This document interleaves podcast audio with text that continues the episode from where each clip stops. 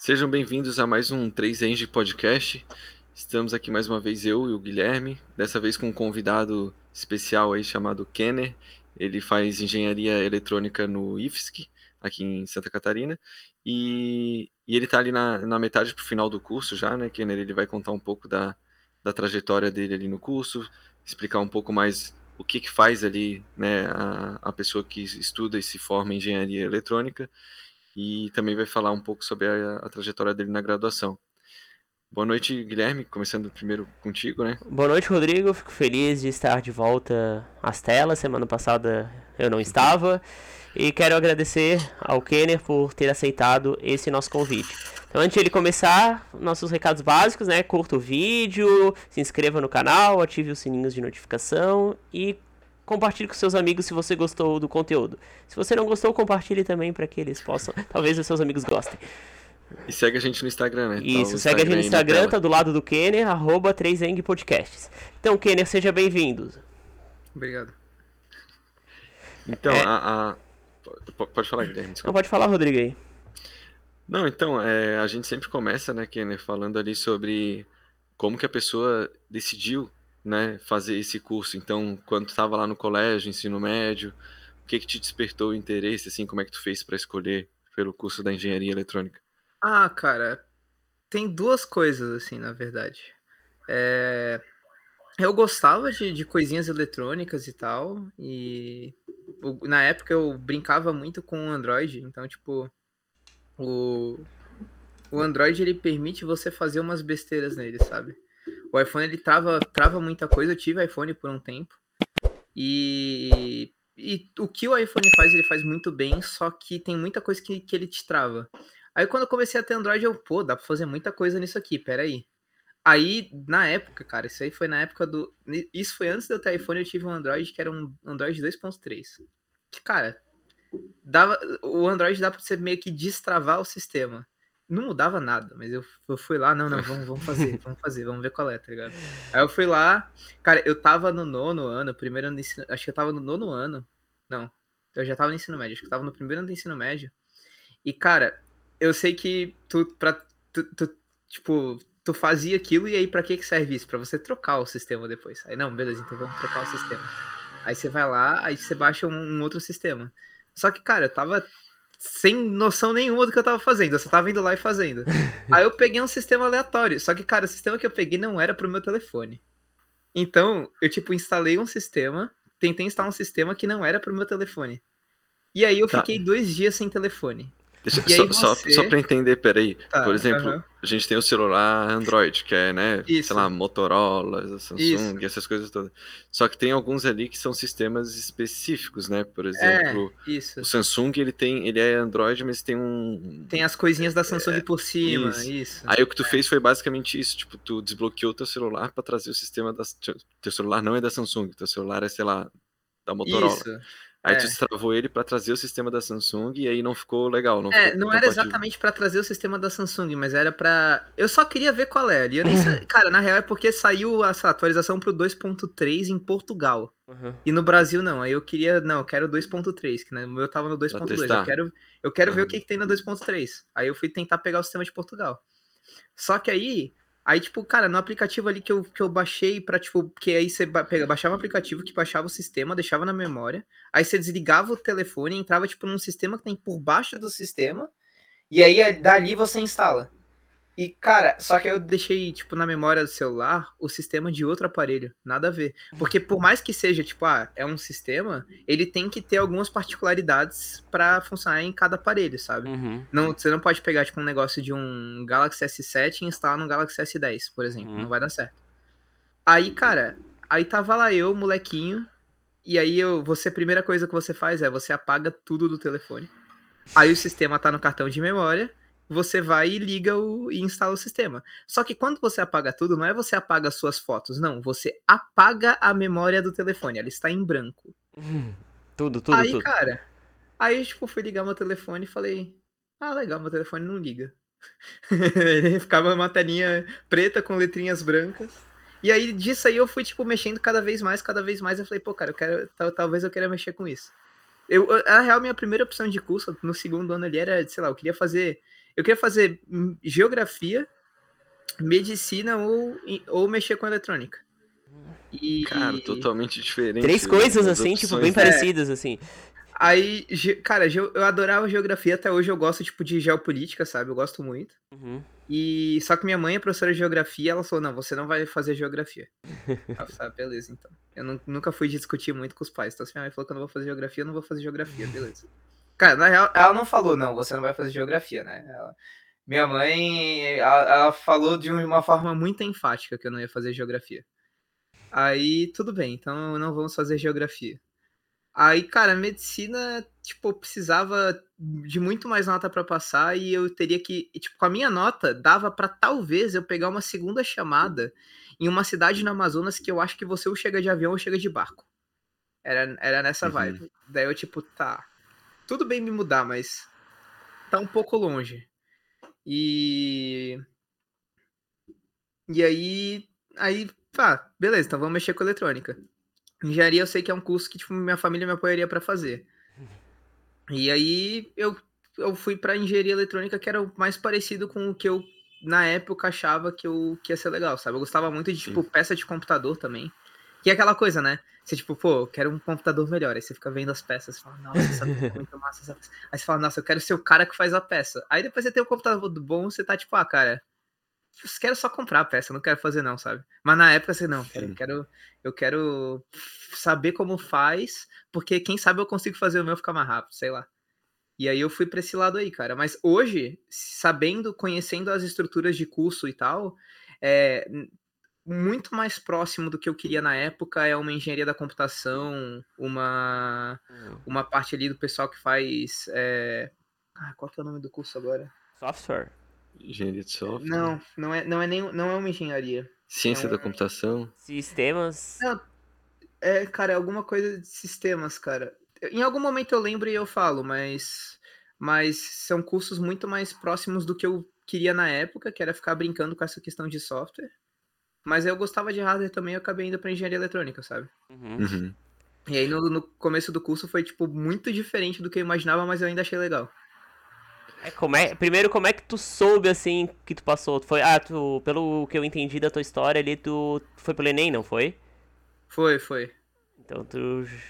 É, cara, foi assim, eu vim parar em Florianópolis porque eu fiz, eu não sei o quanto isso influenciou, mas eu tava, eu entrei no SISU, e aí eu, eu pegava, tipo, a cidade, pegava a população da cidade, pegava o número de vagas da cidade, pegava se era, tipo, uma cidade turística ou não turística, para ter uma noção de quantas pessoas poderiam.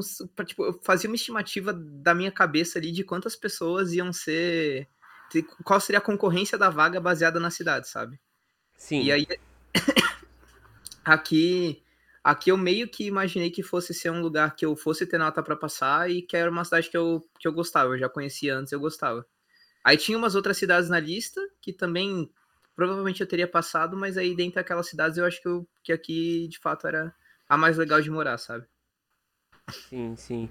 Então tu se mudou, não é? Tu é de São Paulo, né? Sim, sim. Qual a cidade de São Paulo? Eu sou de Osasco. Sim, sim, Osasco. Como é que foi essa tua transição? Tu já passou pro primeiro semestre, assim? E tu já teve que. Ou tu. Cara, foi bizarro. Conta aí como é que foi essa mudança. Eu assim. entrei assim. de segunda chamada. Então uhum. foi assim. Eu tava lá em casa, eu tinha botado minhas coisas no Enem, aí a primeira opção.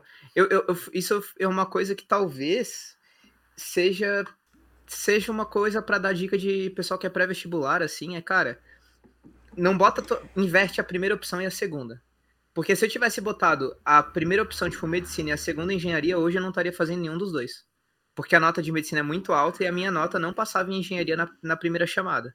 Só que como engenharia tinha uma nota mais baixa e, é, e tipo, era menos concorrida e eu tinha alguma notinha para talvez pegar uma segunda chamada, falei, olha, se por um milagre eu passar em medicina, beleza.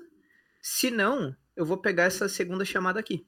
E aí eu fui. Aí, cara, eu cheguei, eu tava em casa e eu não lembro se eu entrei no site do IFSC. E eu acho que eu não recebi e-mail, não, mas talvez eu tenha recebido um e-mail do SISU. E aí eu cheguei lá, meus pais estavam no quarto, eu entrei no quarto deles falei, oi, então, é... me chamaram aqui para ir para Florianópolis ver se eu tenho vaga. Aí eu, aí meus pais falaram, olharam, se olharam assim, olharam para mim e falaram, ah, você quer ir? Eu falei, tá, vamos ver o que que dá, né? cara, aí a gente chegou, foi no. A gente chegou, veio pra Florianópolis, caçamos um hotelzinho muito ruim ali perto do IFSC. E, cara, a gente foi tipo. Isso aí eu descobri, sei lá, no começo da semana. Na sexta-feira foi a chamada, foi todo mundo pro ginásio da faculdade. Aí a coordenadora de ingresso ficava lá chamando os nomes que eram selecionados. E, cara, aí eu peguei a penúltima vaga da, da segunda chamada. Então foi, tipo, muito por pouco ali, sabe? Uhum. E, cara, aí a, os caras fizeram a carteirinha provisória, que no IFS que a carteirinha é uma lenda, tá? É, é, o, existe a carteirinha, mas existe uma carteirinha, e assim, quer dizer, eu nunca vi, então até onde eu sei pode ser que não exista. Mas dizem que existe uma carteirinha com chip, com foto, feita de plástico. Na época que eu entrei, o pessoal pegava um, um papel amarelo, escrevia seu nome, colava sua foto e botava um selo brilhante. E agora eles carimbam, não tem mais o selo brilhante. Então o negócio. Daqui a, daqui a pouco vai ser, sei lá, escreve o nome na mão, sabe? Alguma coisa assim. Mas não, não, não tô falando mal da instituição, é só que é, que é uma lenda, assim, que, pô, é, os caras entregaram aquilo lá para mim anos atrás e falaram, não, essa é a sua carteirinha provisória, a gente vai te entregar a definitiva. Até hoje, tem colegas meus que se formaram e não receberam. Eu pensava que você recebia junto com o diploma, mas aparentemente não. aparentemente você tem que entrar com algum processo administrativo ali para receber. E Cara, aí... a gente tem vários várias pessoas do IFSC que já passaram por aqui, mas nenhuma falaram sobre é... isso. Vou, vou perguntar para eles pra gente é. descobrir isso. A galera, a galera bem das antigas tem, tá? A galera ali do que... Cefet, que, porque o IFSC era o IFSC é. é Instituto Federal de Santa Catarina, ele se chamava Cefet antes. Que é, e antes ainda é, escola na, técnica. Na verdade, o que aconteceu foi o seguinte: a rede federal de ensino técnico era o Cefet. Uhum. E aí o Ministério da Educação fez uma, um novo modelo, que era o modelo de institutos federais, e ofereceu às então Cefets a opção de adesão. Uhum. E eu acho que a única Cefet que não aderiu, talvez tenha outras, mas pelo menos a única que eu conheço que não aderiu e que é bem grande é a Cefet do Rio. Porque quem aderia ao modelo de Instituto Federal tinha que começar a incluir curso de graduação. Sim, e... sim. Só que junto com isso eu acho que vinha um incentivo bom de verba, assim, mas aí a... o pessoal lá do Rio não aderiu, o pessoal daqui aderiu. E, e aí a Cefet daqui virou. E antes, cara, antes era. É, já, teve uns 4 ou 5 nomes diferentes ali, o IFSC. Já foi escola, escola técnica, técnica, sim, né? É. Quando eu cheguei em Floripa era escola técnica, daí passou uns anos, virou Cefet, que era de tec, curso de técnico e tecnólogo, e depois hum. que virou IFSC começou a ter curso de graduação mesmo. Sim. Mas, cara, isso de ser Instituto Federal é bem interessante pra gente falar depois, porque muda bastante a forma não, tá, como eu não, eu não, fiz o mesmo curso, tipo, em dois lugares, mas pelo que eu conheço, converso com o pessoal, é, é, é dado de uma forma um pouco diferente, sabe? É, por ter esse background mais técnico. Sim, sim. Mas aí, terminando essa parte da inscrição, eu tava, cara, eu cheguei lá na sexta-feira, tá? E falaram, ah, a aula começa segunda, ou terça, sei lá. E, tipo, isso eu tava aqui com uma mala, tá ligado? E no hotel. Inclusive, tem colegas meus que moraram um mêsinho em hotel, sabe? Mas aí a gente caçou uma pensão, eu fiquei morando em pensão ali um tempo até a gente conseguir se ajeitar. E foi, cara, foi muito bizarro. A gente saiu na sexta-feira andando pela cidade, indo nas portarias dos prédios, perguntando se conhecia, sei lá, pensão, apartamento para alugar, essas coisas, tipo, teve que resolver isso em um fim de semana, sabe? Foi bem doido. E aí, pô, um porteiro de um prédio falou, não, conheço não sei quem e tal e tal, e aí eu achei uma pensãozinha para ficar, e foi, foi legal, assim, foi muito bom.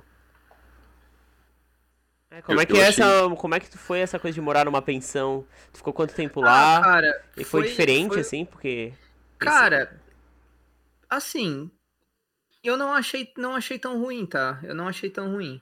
Talvez se eu ficasse muito tempo lá, eu começasse a me incomodar, mas como eu fiquei pouco tempo, para mim foi, foi relativamente tranquilo.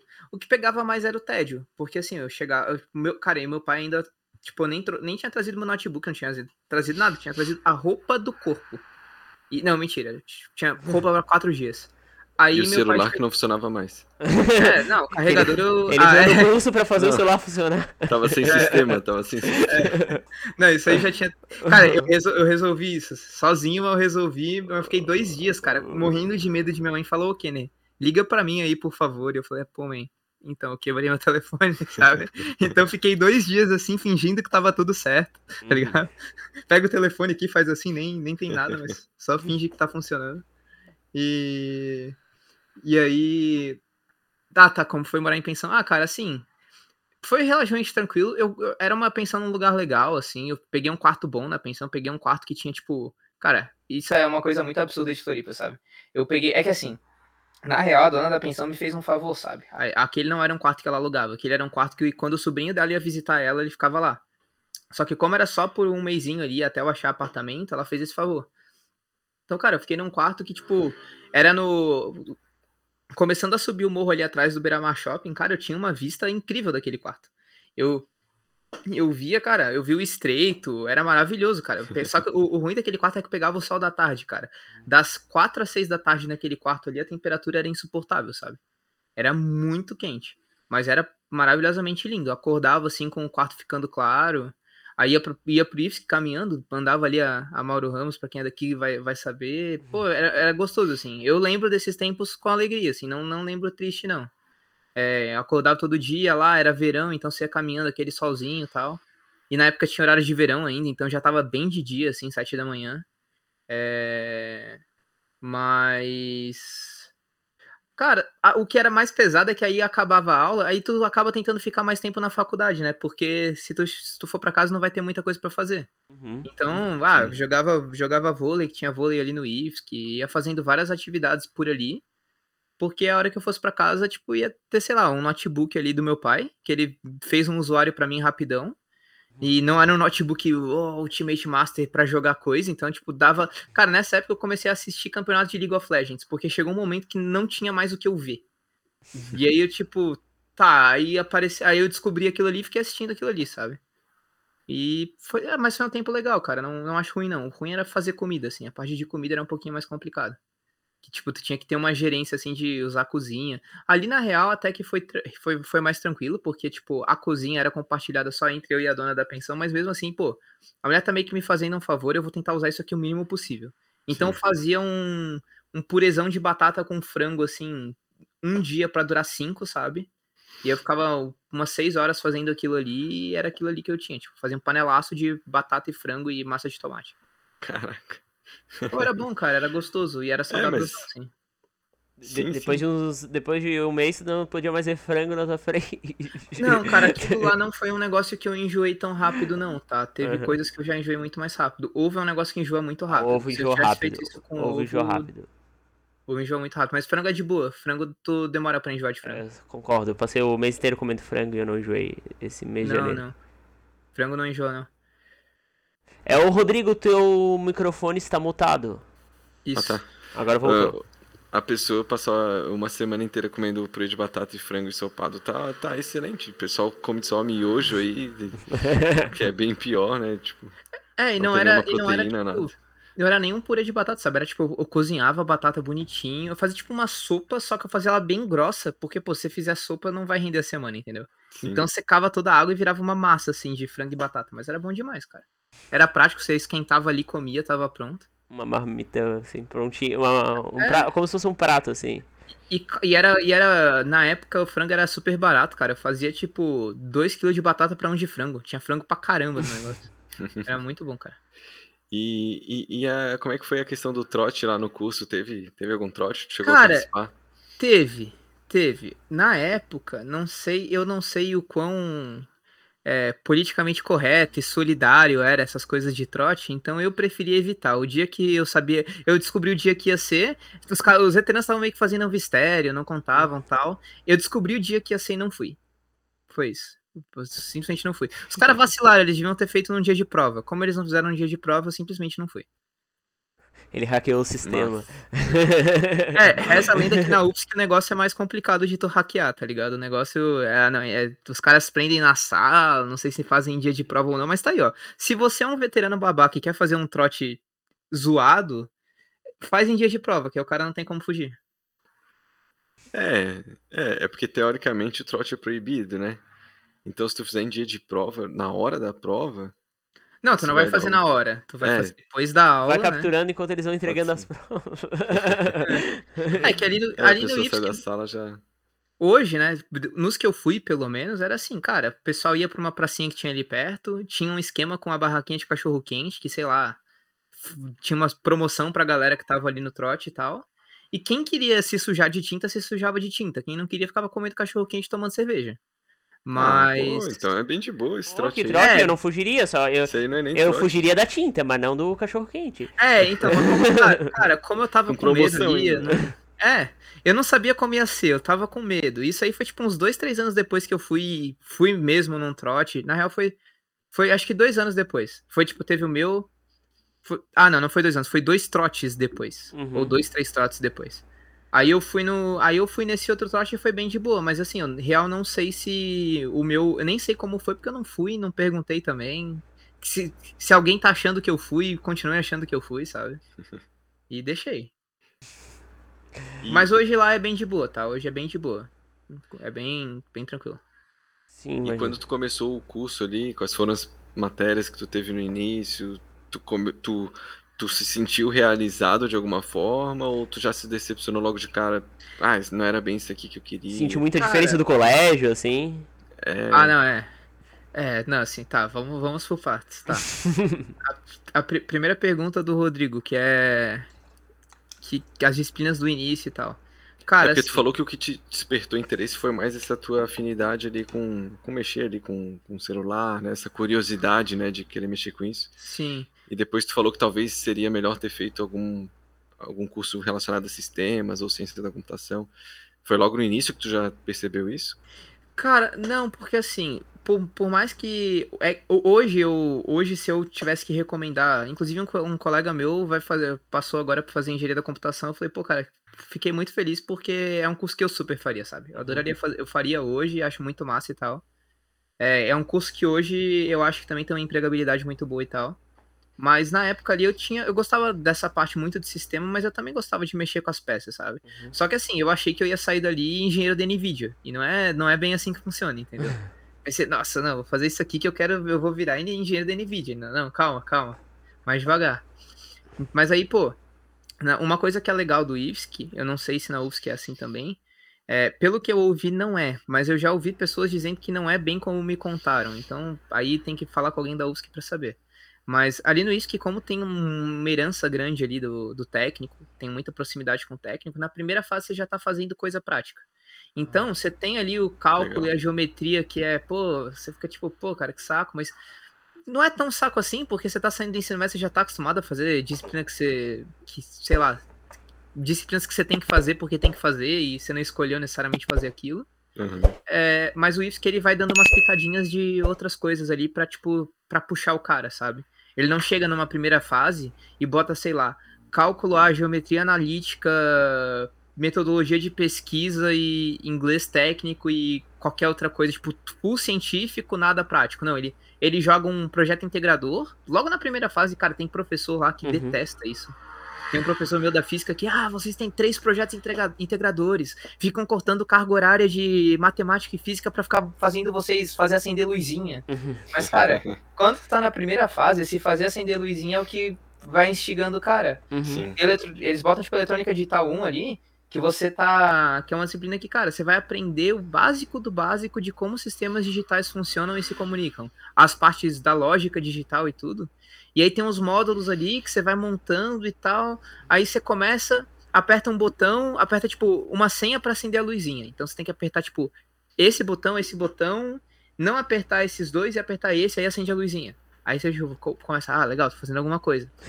aí depois você começa a aprender, tipo, fazer um negócio que conta, só que ele conta em binário. Então vai acender, tipo, várias luzinhas é, em coisa, e aí você fazendo a lógica do binário, você descobre o número que tá aceso. Aí depois você aprende a fazer o negócio que converte o binário pra uma tela mesmo. Aí você começa a ver o negócio contando. Então, pô, isso aí, cara, na primeira fase é muito massa. Você fica muito massa. E você acha muito legal. E uma coisa que é mais legal ainda no ISC, que, que apesar de não talvez não ter tanto valor acadêmico, acho que tem muito valor de experiência, é que na primeira fase do curso de engenharia eletrônica do IFSC, o pessoal faz uma fonte do zero. Do zero, assim, a gente não faz o transformador do zero porque hoje não é mais viável. É, seria um transformador horroroso. Antigamente o pessoal fazia, tá? Uhum. É, o transformador é um negócio que transforma tensão. Então, você tem um negócio de 220 e 110, você bota um transformador ali. Uhum. Aí ele é um pedaço de ferro, normalmente é um arco de ferro, e em volta tem enrolado um- vários fios de cobre. É, E normalmente dois fios, só que é enrolado muitas e muitas e muitas vezes. E aí tu enrolando isso na mão não fica bom.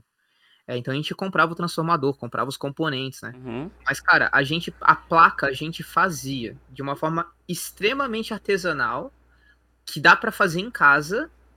Inclusive, eu não sei se é bom ensinar moleque de 14 anos que dá para fazer isso em casa, mas agora descob... al- talvez agora alguém tenha descoberto isso e vai fazer uma bagunça danada. Se você for fazer isso em casa, só não joga o líquido no, no ralo, porque é um ácido estupidamente poluente e que vai acabar com o encanamento do teu prédio. Só não faz isso. Mas, tipo, tu, tu pega uma plaquinha que ela é por baixo fenolite, que eu imagino que é um composto, não sei se é fibra de vidro, plástico, é um composto X que chama fenolite. E por cima é uma laminazinha de cobre. E aí você imprime o teu projeto que tu desenha a placa. No caso, a gente fez várias plaquinhas que a gente desenhou Uhum. e a fonte era um desenho do professor. Mas a gente aprendeu a fazer os desenhos básicos, a gente aprendeu tipo a dimensionar uma trilha, a gente aprendeu tudo isso na primeira fase. O que- É, dimensionar uma trilha seria o equivalente a tu passar um fio, sabe? Diga. Era isso que eu ia É, essa- essas plaquinhas que tu tá falando é aquelas verdinhas, assim, que a gente vê Exatamente. dentro do controle exatamente. remoto, Uhum. Tava- essas coisinhas assim, né? é, eu tava com uma por aqui, mas. Tá, daí tu falou que tem que imprimir ali os circuitos. Co- Isso. como é que se imprime isso aí? Existe uma impressora especial Então, isso? Vamos lá. Em termos comerciais, tu tem, tu tem tipo umas três, quatro formas de fazer isso comercialmente. Só que tem uma forma artesanal de se fazer isso. E aí, inclusive, uma das formas industriais é bem parecida com essa forma artesanal. É, então, como tu faz? Tu, tu tem lá o cobre que tá em cima de um pedaço de plástico. E você tem que fazer as trilhas, que são tipo os fios dentro dessa placa, sabe? Que são partes separadas, assim Uhum. são os caminhos por onde a eletricidade vai correr. Então você tem que separar, cortar em volta dele assim pra, pra eletricidade só por ali. Uhum. E aí tu, cara, daí tipo, tu imprime numa impressora toner. Pode, não precisa ser tipo uma impressora, tem, só tem que ser laser, toner, em papel de fotografia. E aí, o que que tu. Na época, cara, eu falei com meu pai, meu pai fez técnico em eletrônica Uhum. 300 anos atrás. E na época dele eles faziam isso com durex, cara. Imagina como ficava. Com, eles faziam com fitinha, cara. Eles faziam com fitinha. Mas tu já vai entender qual que é a lógica. Tu imprimiu o teu desenho no toner, você pega, coloca em cima da tua placa, cata um ferro de passar roupa e fica passando. Que aí, a- a- quando esquentar, você tem que limpar muito bem a placa. Uhum. E aí, quando esquentar, a tinta vai desgrudar do papel de fotografia e vai grudar na placa, no cobre. Não é e, aí você possível. joga, e aí você joga aquilo num banho ácido, e aí o ácido vai corroer só onde não tem tinta. A tinta protege do ácido. Uhum. Não é possível. Aí a, aí o Tem que fazer uma demonstração aqui. Caramba. É, não, é muito massa. E dá pra tu fazer isso em casa, que tu consegue comprar esse ácido, sabe? Não é um negócio estupidamente regulado pela Anvisa e sei lá. Como eu Uhum. falei, só não joga na pia. É, então você compra, bota. Se você tiver que fazer uma placa pequena em casa, você vai numa gráfica, imprime toner no papel de fotografia, transfere pra plaquinha e bota ali num, num Tupperware com num pote de sorvete, com deixa corroendo. Só tem que saber os tempinhos certos, porque se tu deixar muito tempo, ele vai comer por baixo da tinta, né? Que, tipo, a Uhum. tinta tá protegendo, ele vai comendo aqui onde, onde não tá protegido. Aí vai chegar um momento que ele come por baixo. E se tu não deixar o suficiente, ainda vai ter contato. Aí, aí a- o meu pai fazia com fita porque, pô, não tinha impressora toner. Então, os caras iam colando fitinha, assim, onde seriam as trilhas pra ir protegendo. ah, sim, É. sim, entendi, entendi, entendi. Tu corrige Aliás, eu já vi na- isso em algum lugar, parece. Eu Não sei, cara. Talvez esteja confundindo coisa, mas. Tu pode corrigir os detalhes Uhum. com caneta de escrever em CD, sabe? Uhum. Marcador permanente. E aí, Sim. tipo, cara, isso aí na primeira fase a gente fazia. Tu aprende a soldar as coisas, então tu, tu fez a placa, tu fura a placa, aí furar a placa. Dá pra comprar um negocinho menor em casa, mas você pode usar a estrutura da faculdade pra furar. Aí você fura a placa e solda tudo. Isso aí a gente aprendeu a fazer na primeira fase, sabe? Uhum. Já dá pra trabalhar numa fábrica soldando coisa, por exemplo. Massa. Poxa, que massa, na primeira fase já botando a mão na massa, literalmente. Isso, É, isso empolgou, assim? Isso te empolgou? Essa Pô, disciplina muito, foi o que mais gostou, assim, da primeira fase? Cara, pra mim ali, se não tivesse PI 1 e eletrônica digital 1, que são essas, foram essas disciplinas práticas, talvez eu tivesse trocado de curso, cara. Talvez eu tivesse trocado de curso, mas aí com essas disciplinas práticas, tu. Ah, legal. Então é pra, meio Sim. que pra cá que isso aqui vai me levar em algum momento, sabe? Sim, É sim. meio que pra isso aqui que tudo isso leva. Porque senão, cara, eu talvez tivesse desanimado e falado, ah, mãe, olha, mãe, eu vou fazer geografia mesmo. Aí eu voltava a morar, sei lá. Ai. Cara, e é bizarro, né? E realmente funciona depois que tu faz esse, Funciona, esse cara. caminho todo, esse ácido todo aí. Esse ácido. É muito massa. É, dá pra procurar no Nossa. YouTube, botar uns prints depois, não sei. E é muito massa, assim. Que, que legal, é, é muito interessante assim quando tu já vê um objetivo no, no nosso curso ali da UFSC, que tipo, a única matéria mais ou menos é a introdução à engenharia ambiental, mas ainda assim é, é o professor falando, a gente não põe a mão na massa. Sim, É. Bem abstrato, assim. bem introdutório, né? A gente começa a ver na quarta fase só. Alguma, co- É, me alguma falaram coisa. exatamente isso, né? Me falaram que na UFSC tu começa a ter umas coisas um pouquinho mais práticas na quarta fase. E Olha lá ainda, é ainda é teórica básica do curso. Não teórica. Uhum. Nas primeiras fases é teórica básica da engenharia, na quarta fase teórica básica do curso ainda. A gente vê um É, pouquinho tem- prática. assim. Tem uns professores ali da física que ficam, ah, nossa, mas pra que que vocês têm tanto PI? E eu entendo, cara, porque tu já vai vendo, isso é uma coisa de Instituto Federal. E eu não sei se em todo Instituto Federal é assim, mas ali onde eu estudo é assim, eu acho que é muito porque os professores que me dão aula são caras que deram aula pro técnico e tal. Então tu já tem isso de, ah, não, ó, tu aprendeu isso aqui, tu já vai lá e faz e vê funcionando. Tu não, não dificilmente tu aprende um negócio e tu fica só, só no campo teórico vendo funcionar simulado. Não, já, já aprendeu, já vai lá, monta, simula. Agora na pandemia nem tanto, mas na época que era presencial, era, era direto, cara, assim, ó. Já, tá, beleza. Era, tem, tem, inclusive no IPS que tem muita aula que é assim, eu acredito que na UFSC também. Tem aula que é, é a gente chama de crédito, né? Cada aula, hora, é, hora aula semanal é um crédito. Uhum. Então tem aula que tem disciplina que são dois créditos é, teóricos e dois créditos práticos. Às vezes nem é o mesmo professor, sabe? Então, às Uhum. vezes você tá lá, você vai ter a aula teórica de manhã e à tarde você vai ter a parte prática que você vai implementar o que você aprendeu de manhã. Isso é bem massa, assim. É uma coisa que mantém o cara engajado ali fazendo as coisas. É, E conforme o andamento do curso, tu sentia que essa parte prática continuava frequente? Com... O que, que tu achou, assim? Cara, deixa, eu- deixa eu pensar um pouco, peraí. Hum. É, o que eu tive, o que aconteceu comigo foi que ali no, no primeiro, é, no primeiro ano ali, e no, no- numa parte do segundo, eu meio que passei nas disciplinas práticas e fui ficando nas teóricas. Então chegou um momento ali que, que para mim eu tive que parar e fazer praticamente só coisa teórica, sabe? Uhum. Aí Uhum. deu uma desacelerada. O cara que consegue, que vai passando em tudo e fazendo que o departamento, a programação do departamento certinho, esse cara, ele vai estar sempre fazendo coisa prática assim. Pelo menos eu teria que pegar a grade, que eu não Uhum. segui a grade. Uhum. É, inclusive, isso é legal de falar. na- a, a, a engenharia eletrônica, pelo menos onde eu faço também, não sei se é assim em toda instituição, ela tem alguma, alguns pilares, e desses pilares vão desencadeando outras disciplinas que tu vai podendo fazer. Então, tu não necessariamente precisa fazer as disciplinas da forma com que o departamento recomenda. É melhor que tu faça, é bem melhor que tu faça. Só que se tu rodar em alguma disciplina, não vai acabar parar teu curso inteiro, porque tu tem a, tem a parte digital, a parte de eletrônica analógica e a parte de circuitos. Então tu Uhum. consegue meio que estar caminhando com essas três e aí uma ficar um pouquinho para trás, mas as outras continuar avançando, sabe? Então eu tive isso de ter que parar um tempo e fazer só coisa teórica, porque eu, eu rodei nas teóricas e fui indo nas práticas. Chegou um momento que não tinha mais como fazer prática sem Uhum. avançar na teoria, sabe? Mas o cara que faz, ele vai ele vai estar sempre fazendo prática, é bem legal.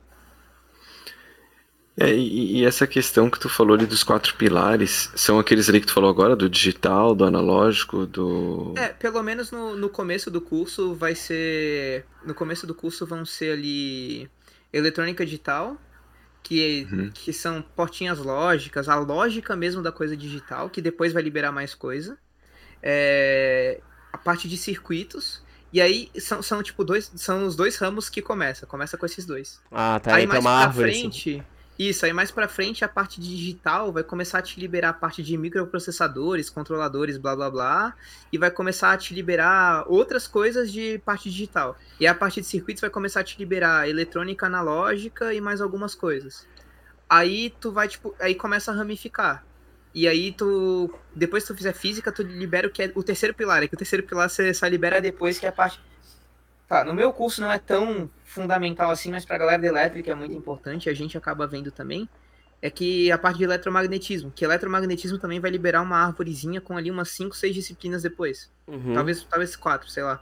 vai fazer eletromagnetismo, daí tu vai fazer conversão eletromecânica de energia, aí depois tu vai fazer princípios de antenas e tu vai fazendo ah, tá, outras tá. coisas.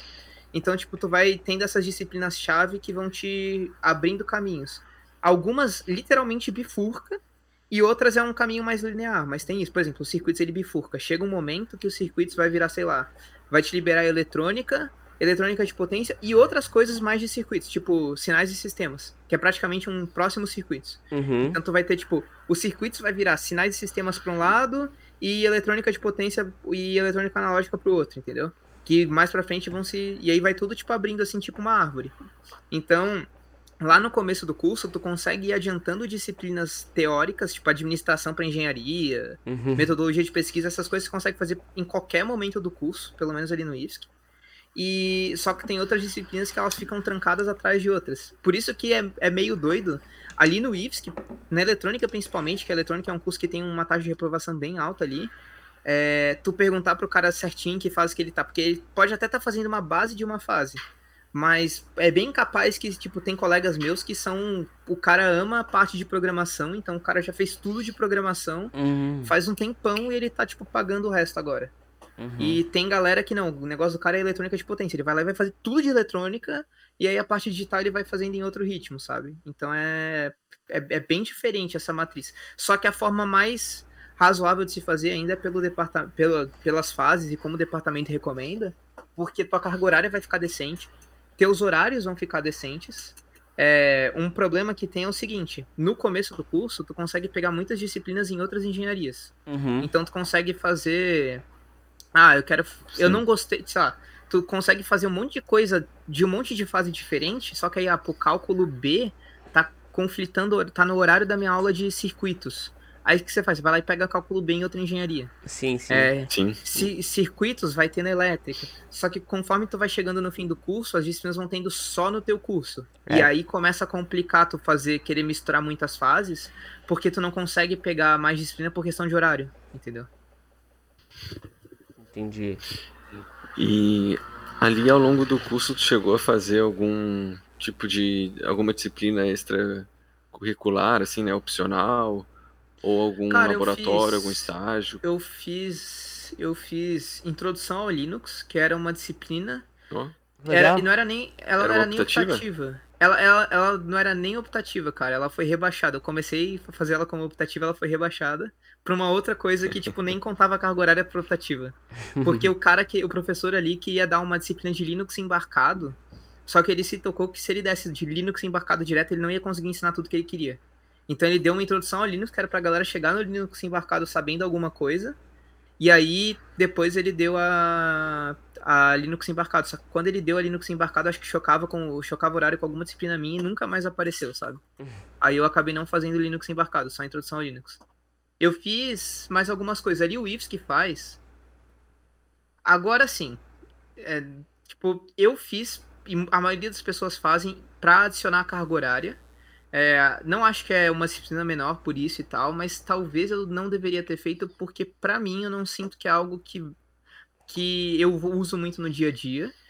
E, e tu tem um limite de carga horária de disciplina optativa que tu pode fazer. Então, talvez não tenha sido tão sábio ter feito essa disciplina. Tem uma disciplina optativa de Libras que eles fazem, de linguagem brasileira de sinais, que eu já nem lembro. É, cara, eu não lembro nem como fala meu nome. Eu, eu, eu, lembro que. Eu não sei se. Tem alguma coisa que é, sei lá, que é sinal. O gesto de sinal. Eu não lembro qual é o gesto. Nem o gesto de sinal. Libras. Oi. que o cara eu ah, não lembro. ah, é tipo assim, sei lá, alguma coisa. Você deve ser o K, não é? É, eu acho que, é, acho que e, é o K. N, N, E e eu acho que o R é assim. É, é, é bem por aí. E aí, como, cara, eu não uso no dia a dia e para mim não foi algo que, tipo, super acrescentou. É legal porque ele, o, que, o que eles tentam fazer ali, eles dão um contexto cultural, explicam sobre a, a, língua, a, sobre a língua de sinais, explicam sobre um pouco da, de como é a, o, de, tipo, toda a cultura do pessoal que é surdo e tudo mais. Só que a parte de Libras mesmo, cara, como qualquer língua, se tu não pratica, tu esquece. Sim, e aí eu não é pratico, eu esqueci. Pra quem tem familiar, talvez seja muito massa isso, mas eu, eu não pratico, eu esqueci tudo. E é difícil, É. né? É difícil. E- Mas tu falou ali de um limite de carga horária de optativas, mas é um limite máximo ou mínimo? Não, tem Porque na UFSC é mínimo, né, Tem os dois. Tu tem que. Tu tem. Você tem mínimo e máximo. Tem máximo É, também? tem, Tem. mínimo e máximo. Conheço não pessoas que fazer- estouraram o máximo já. É, eu também. o... Tu não consegue fazer, tipo. Não consegue fazer optativa, tipo. 40 créditos de optativa todas as fases. Acho que 40 talvez tu até consiga, mas. Mas tem um limite ali. Acho que tu tem, sei lá, cento e poucos créditos mínimos e 300 créditos máximos, sei lá. Senão Uhum. o cara vai ficar. Até porque daí o cara começa a conseguir fazer esquema, né? O cara faz, cum- cumpre o curso lá em 5 anos, e aí ele fica mais 5 anos fazendo só optativa. Pega a carga horária mínima em optativa. né? Tipo, ele É, fica. sim. Ele começa a fazer optativa de outro curso, todas as disciplinas obrigatórias do outro curso, e daí ele conclui dois cursos, depois só valida e deu.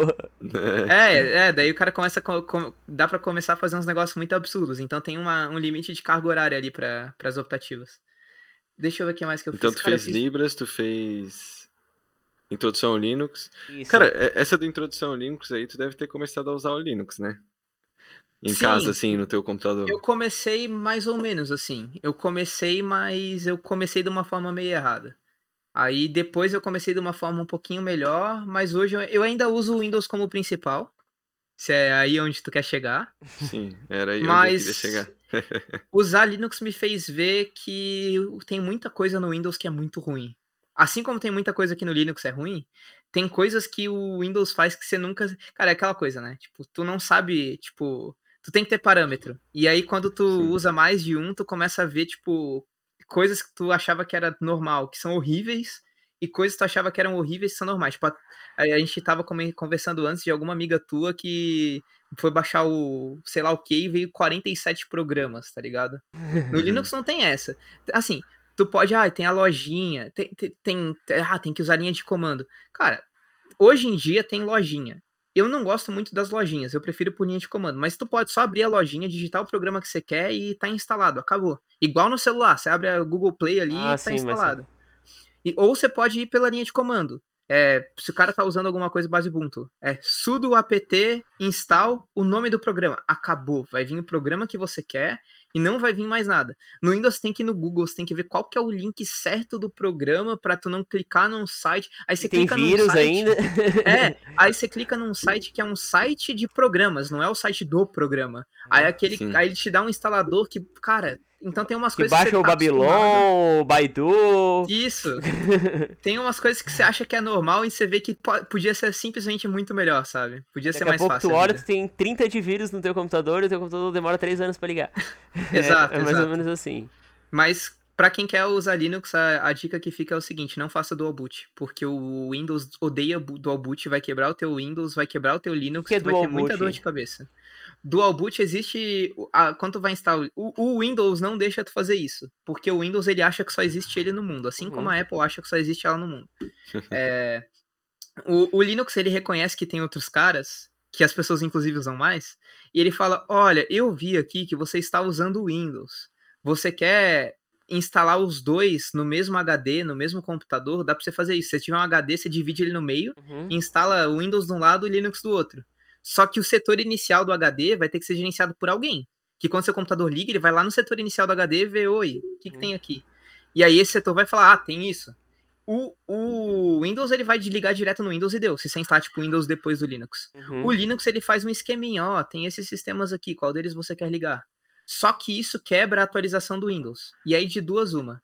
Ou o Windows não vai conseguir atualizar, ele vai tipo baixar a atualização, descompactar a atualização, ficar pesando no teu sistema, porque ele fica, fica lento quando ele tá fazendo isso, e ficar tipo gravando a atualização inteira, e quando ele reiniciar, aquele sabe quando ele instalando atualizações depois de reiniciar, Uhum. ele não ele, ele não conseguiu gravar direito aqui, e ele vai fazer todo o processo de novo da próxima vez que tu ligar. Ah, que saco, entendi. Então ele nunca atualiza. E a segunda coisa que pode acontecer é o Windows pegar aquele setor inicial do HD para ele. E aí tu não consegue mais acessar o Linux. Tu tem que refazer isso na mão. E não é algo trivial de se fazer pro cara que é iniciante. Então, se tu quer usar os dois, eu recomendo que tu tenha um HD ou SSD pro Linux, um HD ou SSD pro Windows. Aí tu vai ter a vida linda, maravilhosa, perfeita meu irmão e tudo vai funcionar bonitinho. É. Aí funciona tudo bonitinho, bonitinho, bonitinho. Muita gente que detesta Linux é porque fez esse tipo de dual boot, que é tudo no mesmo HD e passou muito, muito perrengue, sabe? Uhum. E hoje melhorou, uhum. cara. Nas antigas, nas antigas, sei lá, eu usei Linux em 2012, em 2016 e em 2022. E ah, desde então, desde daqueles tempos melhorou muito, sabe? Uhum. É só, só, só para finalizar sobre essa questão do Linux, é, não sei se, se vocês sabem, mas é, se tu começa a procurar notebooks ali para comprar na internet, aparecem umas opções bem baratas que tu vai ver e tem Linux, né? Já vem com Linux. Às vezes uma pessoa desavisada, leiga ali, pode acabar comprando isso ali e vindo com Linux, né? É, e aí acho que acredito eu que teria que mandar formatar e tal para botar um Windows, né? Tu, tu acha que talvez essas opções mais baratas com Linux são feitas justamente para quem é um usuário um pouco mais é, intermediário ali, que entende de Linux, não, entende do assunto, ou realmente não, é para para meio que é... baratear e pegar um desavisado mesmo? Então, é total para baratear, mas não é tanto para pegar desavisado, porque assim, tudo bem, hoje a gente tem o Windows como padrão. Só que assim, se tu deixar, se tu largar um notebook com Windows e um notebook com Linux na mão de uma pessoa que nunca usou computador, ela vai ter a mesma dificuldade para usar os dois. Uhum. Se você falar, vó, vamos supor que tu tem uma avó do interior que nunca se interessou por computador, nunca usou, e você dá um computador com Windows na mão dela. Vó, instala pra mim o Spotify. Cara, eu acho que a tua avó vai instalar mais fácil o Spotify no Linux. Porque o Linux tem uma lojinha, uhum, é escrito, sei lá, loja de programas. Ela vai clicar, vai escrever o nome que você falou para ela ali uhum. e vai baixar ali. No Windows, cara, tua avó se pá nem sabe que existe Google. Então, tipo, é, é que a gente cresceu usando Windows, a gente tem essa facilidade, a gente já sabe o caminho das pedras, a gente já uhum, sabe onde está tudo. Se, cara, o cara que sai do Windows e vai pro Mac passa o mesmo perrengue do que o cara que sai pro Linux e vai pro, do Windows pro Linux. Só que, até pouco tempo atrás, até hoje, na real, o Linux, ele de vez em quando, é cada vez menos frequente, tá? Cada vez menos frequente varia muito de distribuição para distribuição, porque o Linux ele é aberto, então eu posso pegar um Linux, mudar os programas que vem nele, chamar de Linux Kenner e distribuir, entendeu? Uhum. É, então varia de distribuição para distribuição, mas cada vez ele quebra menos. Antigamente, vez ou outra, ele dava algum probleminha que tu tinha que resolver na mão. E o Ubuntu, especificamente, que foi o mais famoso por muito tempo, ele é muito verbal. Ele é um. Qualquer coisa ele te fala.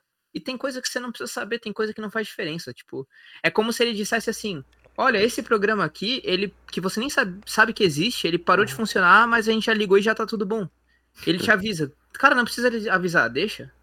Então, Sim. tipo, muita gente é meio traumatizada, sabe? Uhum. O que eu sinto que é ruim, o maior problema pro usuário padrão é o pacote Office, que não vai ter pacote é. Office, e aí o cara vai ter que ou fazer gambiarra para rodar pacote Office, ou ele vai ter que usar o, as alternativas. E aí o cara que trabalha com isso, muitas vezes quebra a formatação e não não é, não, não funciona pro cara, entendeu? Sim. Mas agora tem Office 365. Aí quem usa Office 365 não tem esse problema também. Uhum. É, voltando aqui, né? Tu falou dos pilares lá da engenharia eletrônica. Tu, nessa tua fase da graduação, tu já definiu assim o que tu gosta mais? Tu já começou a focar nessas opcionais, em bolsa de estudos, em alguma área? Cara, assim, ó. Tem algumas coisas que eu gosto menos. Uhum. Não, não sei se. Eu não sou super apaixonado por nenhuma disciplina, até onde eu sei, assim. Eu gosto de, de várias disciplinas, mas não tem nada que me pegou ainda que eu falei, nossa, isso aqui é muito legal, sabe? Tem algumas coisas que eu fiquei tipo, nossa, não quero mais fazer isso aqui. Tipo, acabou, chega, não quero mais ver na minha frente. Curiosamente, uma das disciplinas que eu tava assim, que eu tava tipo, nossa, cara, quando acabar isso aqui eu não quero mais ver isso, uhum. eu peguei uma bolsa e eu vou precisar continuar fazendo isso por um bom tempo, sabe? então, então eu tava tipo, nossa, acabou, finalmente. Uhum. Aí eu, cheguei, eu fui lá, peguei uma bolsa, ah, então agora você vai fazer isso aqui. Eu tipo, ah, tá, tudo bem, sabe? Mas, é tipo. Mas assim, a parte que eu vou fazer da bolsa é um pouquinho mais avançada e um pouquinho mais aplicado do que o que você vê na disciplina, né? Uhum. E aí acaba Tem que. Que assim, disciplina é essa? Que, que coisa é Cara, essa? eu odiei Circuits 3, cara. Eu, o quê? Odiei é o quê? Odiei... Circuits 3, eu não. Ah, tá. Circuits. Cara, assim, ó, pra galera que tá no ensino médio, pra gente que é engenheiro, vocês vão lembrar. Cara, imagina tu ficar resolvendo sistema linear com coordenada polar. com número complexo. Aí tu fica resolvendo matriz e sistema com número complexo. Uhum. Aí tu tem que fazer toda, tu faz toda a análise e aí tu começa a fazer sistemas, matrizes, integrais, derivadas, tudo com número complexo. Olha que coisa maravilhosa. Isso daí é circuitos 3? É, em circuitos 3 tu, tu começa a pegar, tu pega tipo as coisas que tu antes fazia com números reais e faz com números complexos. Em frequência, é um saco. E aí tu pegou uma bolsa que tu vai ter que fazer isso. É, que aí, tipo, o Circuits 3 ele acaba indo pra parte de controle. Daí ele vira sinais e sistemas, que na UFSC chama controle. Uhum. E, a, e aí, no fim das contas, tu usa o que tu aprendeu ali em Circuits 3 pra exercer controle de máquinas, de, de sistemas no geral. Só que assim, né? O, o que eu detestei em Circuits 3 eu não vou ter que fazer. Porque Ah, o tá. que, que eu não gostava de circuitos? Que toda disciplina vai muito da mão do professor também. Mas tinha uma, um- uma coisa muito teórica por trás, de tu ficar fazendo as coisas pela definição, de tu aprender de onde vem pra depois a- aprender como aplica. Uhum. Ali na bolsa eu vou só pegar e aplicar. É muito mais tranquilo. Uhum. Tu já, cara, tu tem software que resolve metade das coisas, mas quando você tá fazendo na disciplina, é, pô, é muito ruim tu fazer tudo na mão, sabe? Sim, E sim. o professor ainda foi bom, cara. Foi gente boa. Ele, tipo, deixou a gente fazer muita coisa por software. Eu fiz essa disciplina na pandemia, eu não sei como seria fazer isso presencial. É uma Uhum. disciplina, assim, é uma das disciplinas com maior, maior taxa de reprovação ali no, no curso. E eu imagino, cara, Circuitos 2, eu já tive muito problema por errar algebrismo, sabe? Uhum. E aí tu vai do professor, assim, tem professor que o você errando algebrismo ele te dá 80% da questão e tem professor que desconsidera mais da metade. Sim.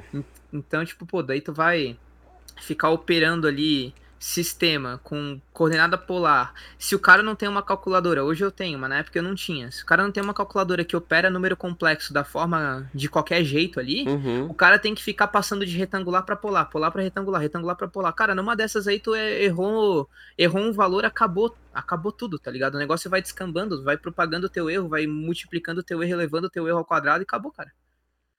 E então, tipo, é um negócio que é, é uma disciplina pesada, assim. Mas depois a aplicação dela não é tão, não é tão aterrorizante quanto é quando, quanto é quando você tá vendo a disciplina, sabe? Uhum. A aplicação dela é mais tranquila. Sim, sim. E tu conseguiu essa bolsa recentemente? Consegui, cara, consegui essa bolsa no começo desse ano. No começo desse ano? Tá gostando? O que que tu faz nessa bolsa, assim? Cara, por enquanto, o... a gente tá bem no comecinho, né? Uhum. Porque eu não sei o quanto eu posso fazer, falar, porque tem um termo de não falar Claro, claro, não coisas. precisa de... de- É. vamos, vamos parar Inovação, já. inovação. É, mas, não, mas assim, é... no fim das contas é um, é um veículo com algum grau de autonomia Ai, que legal. e, e ele tem muita coisa hidráulica, e aí onde Opa, o bicho vai hidráulica? pegar... É hidráulica É. de carro, não é? é Hidráulica, é, hidráulica, tipo, tem uma bomba mandando óleo e válvulas Sim. que, que mexem ali. E aí, onde o bicho vai pegar é que o controle dessas válvulas tem, tipo, motores que giram baseados em hidráulica. Tipo, tem um, o óleo, um- tem um motor, que uma bomba que manda óleo, que vai passar numa. Aí tem uma válvula, e aí essa válvula vai controlar o fluxo de óleo, e, a, e o fluxo de óleo vai girar alguma coisa. Uhum. E aí o controle dessa válvula é feito de forma eletrônica. E aí Ah, tu entendi. usa a disciplina de controle que tu vai usar uma, da, uma parte ali de circuitos 3, que é a parte que eu me dei melhor. Então pra mim tá bem de boas, assim. Não é a parte que eu tinha mais dor de cabeça, é a parte que eu me dei melhor. Uhum. E... Então, no- mas por enquanto foi tranquilo, sabe? A gente, tipo, por enquanto tava dimensionando ali bateria, alternador, essas coisas.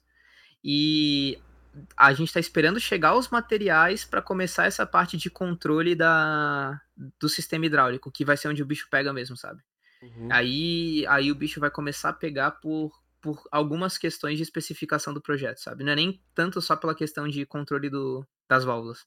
É porque tem que fazer algumas coisas ali que não são tão triviais. Quando começa a ter sistema de malha fechada, então é tipo, é, você controla uma coisa, pega o feedback dessa coisa e usa Uhum. para controlar ela mesma, a- o sistema começa a ficar um pouquinho mais complicado. Entendi. O Rodrigo queria perguntar alguma coisa, né? Não, não, é, na verdade eu não lembro exatamente o que que era. Mas quando ele falou ali do, do, do carro com a, com a questão da bomba hidráulica, é, eu fiquei pensando se ele teria que fazer algum tipo de, de, de cálculo ou dimensionamento dessa bomba ou desses fluidos. Então, não, o pessoal que fez isso é o pessoal da mecânica. Ah, da tá. Ah, é uma dimensionou bolsa já- que faz parte de um projeto com multicurso, assim? Isso, isso. Ah, é, tá, um entendi. projeto de um laboratório da UFSC ali, e aí tem pessoal. Ah, Ele começou. É, aí ele começou como pessoal só da mecânica. Uhum. E aí, a- e aí agora que chamaram o pessoal da, da eletrônica e elétrica para cuidar da- dessa parte de controle mesmo. A parte de projeto mecânico já tá toda feita, sabe? Isso é uma coisa, isso é uma coisa assim, ó. é, eu entendo o porquê de muitas decisões ali que o pessoal da mecânica tomou. Só que eu percebi que tem pessoas que, tipo, ficam um pouco, às vezes, pensando, pô, cara, mas por que fazer assim, não fazer assado e tal? E em algumas reuniões participando, eu vi que é muito importante tu ter, tu ter o cara que é interdisciplinar e tu ter conversa entre as equipes, principalmente desde o começo. Uhum. Porque, pô, a gente tava em uma reunião e o cara tava, não, acho que dá pra fazer essa trava assim. O cara da mecânica, não, dá pra fazer essa trava assim. Uhum. E era uma trava tipo elétrica, sabe? E a Entendi. gente olhou e falou, não, cara, não dá. Uhum. Aí, nisso, o cara já. Quantas horas de projeto desse cara a gente não economizou? Porque Sim. ele ia fazer um projeto considerando um tipo de trava. E agora ele já nem vai começar esse projeto. Ele ia ter que fazer o projeto inteiro e refazer depois, sabe? Uhum. Então é, é bem importante, assim, tu ter. É, dependendo de onde tu for trabalhar, do tipo de, de empresa e projeto que o cara for trabalhar, o cara ter um pouquinho de noção de outras partes também, sabe? Entendi. Sim, isso é muito importante. Até teve uma, uma outra convidada que falou sobre projetos de construção civil, né? Que ela fazia projetos hidrossanitários. Tinha lá, ela falou sobre a metodologia BIM, né? Que é basicamente isso, é todo mundo trabalhar colaborativamente, todas as disciplinas. Então, tu tem que conversar já no início com o engenheiro eletricista, né? Para tu saber aonde que ele vai ter, onde vai ter tomadas, onde vai ter eletrodutos, para tu evitar de fazer o projeto passando tubulações de hidráulica por ali, e etc. Hum, Então é bem isso que tu falou de, de evitar retrabalho, né? Uhum. uhum, Então essa conversa é importante em, em qualquer engenharia, em qualquer área ali de, de atuação, né? uhum. E acho que até a gente pode falar um pouco também sobre essa área de atuação, porque por mais que tu ainda não tenha se formado e ainda não tenha é, entrado ali no mercado de trabalho para ter propriedade para nos falar sobre isso, mas eu imagino que tu já deve ter ouvido algum professor comentando ou colegas que, que já fizeram é, estágios e aí tu consegue saber onde é que vocês podem, né? Onde é que o engenheiro eletrônico pode atuar ali no mercado de trabalho? Quais são as profissões ou empresas, talvez, que ele pode atuar? Cara, é muito, muito, muito amplo, assim. É muito Uhum. amplo mesmo. É, a gente tem base de muita coisa no curso e aí o cara, cada um meio que vai escolhendo uma área e tal. É, alguns anos atrás era o mercado era um pouquinho melhor, mas eu sinto que das engenharias eletrônicas é que tá com o mercado melhorzinho ainda, tá? Uhum. É, piorou bem o mercado de uns anos pra cá, mas ainda das engenharias eu, eu vejo outras engenharias que o mercado tá bem pior, assim, bem pior mesmo. É, a eletrônica, o pessoal que eu vejo é, recém-formado, até que ainda tá fazendo faculdade que trabalha e ganha um pouquinho melhor, consegue vaga mais, va mais fácil, ganha um pouquinho melhor, acaba saindo um pouco ali da parte de engenharia eletrônica mesmo e mexendo com programação. O cara trabalha tá, de programador, a gente tem uma basezinha de programação no curso. É, ela, ela não é tão focada na parte de programação que é aplicada em empresas muito grandes, assim, que normalmente, é, só explicando, tu tem níveis de linguagem de programação, então tu tem linguagens de alto nível que você basicamente olha para tua cafeteira e fala, eu quero um café. Uhum. E tem linguagens de baixo nível que você olha para tua cafeteira e diz ligar, esquentar a água, liberar a água, esquentar o café. E aí, tipo, tu tem que dizer exatamente tudo que vai acontecer. Então, a gente tem esse, a gente tem a base para essas duas, para esses dois tipos de linguagem ali na, na engenharia, na eletrônica. Só que a gente acaba tendo uma base muito mais forte de C, que é uma linguagem de baixo nível. E Uhum. hoje parte web usa pouquíssimo C. Hoje parte web usa muito mais linguagem de alto nível. A gente tem isso também, é um pouco mais pra frente no curso. Mas o pessoal que eu vejo trabalhando, conseguindo emprego relativamente fácil e sendo bem remunerado é o pessoal que vai mais para esse lado. Uhum. O pessoal que, que se forma em eletrônica mesmo e vai seguir na área de eletrônica, honestamente, eu tenho contato com bem poucos colegas é, Uhum. que se formaram e meio que seguiram por essa área, sabe? É, um- uns poucos anos atrás é, era, era bem mais tranquilo. Agora, ali no IFSC, a, o IFSC tem uma parceria relativamente boa com a Intelbras. Uhum. Então, Bacana. O cara que tem um currículo bom, assim, o cara que tem currículo bom e ele normalmente consegue uma vaguinha na Intelbras. Por muito tempo eu achava que era, tipo, ah, os melhores alunos, mas não, cara, é, tipo, é currículo mesmo, tipo, Uhum. muito provavelmente não vai ser teu primeiro emprego ali. Então, Uhum. tipo, tu já tem que já tem que ir fazendo projeto de pesquisa, projeto de sendo voluntário em alguma coisa. Cara, tipo, isso é um negócio que eu comi muita, muita bola. Eu comecei a me envolver nessas coisas recente. Uhum. Eu tinha sido voluntário num projeto lá atrás, bateu a pandemia, eu parei e morreu, sabe? Sim. E eu devia ter continuado, porque vai construindo currículo. Cara, mandei currículo esse ano, queria começar a trabalhar, mandei currículo para um monte de empresa. Não consegui emprego em empresa, consegui Uhum. uma bolsa. Sim, Beleza, sim. vamos lá, vai ser a bolsa, isso aqui vai me dar XP e daqui a pouco gente vai. É, Vai dar experiência. é, e aí daqui a pouco tu vai. Evoluir vai de nível. É, exato, E poder matar o boss. Não, tô brincando. exato. Mas é, é, é assim que começa realmente. Sim. Como é que tu conseguiu essa bolsa? Porque tu falou que tem parceria com a UFSC, né? É, cara, sim, o pessoal do, do laboratório mandou e-mail pro coordenador do meu curso, o coordenador do meu curso disparou o e-mail pro, pra galera, Uhum. e aí eu fui lá e me apliquei. Cara, será que não tem a ver com aquele projeto Baja lá, que é aqueles carrinhos? Não, Não? Ah, tá. A gente Não. queria já fazer um link. eu acho, eu É. acho legal, tem um colega meu que trabalhou nisso aí lá em São Paulo e eu acho muito massa. Eu, Uhum. porra, me amarro demais, só que não, não é. Eu achei que fosse, talvez. Eu também tava com isso na cabeça. E quando ele falou que era um veículo tal. Um daí- veículo, corrida. Não, Não, tem, eu não sei se o Baja tem, é que ali a gente tá, tipo, fazendo um projeto pra uma empresa, pra uma empresa externa. E aí a propriedade intelectual é toda deles. Ah, a tá, entendi. Então deles, é tipo, complicado de falar sobre o assunto. Sim. É, daí tem essas questões, sabe? De não poder entregar muito como algumas coisas são feitas e eu não sei nem se eu posso entregar o que é feito, Claro, claro. porque vai virar propriedade intelectual pra empresa depois. Sim, sim. Uhum.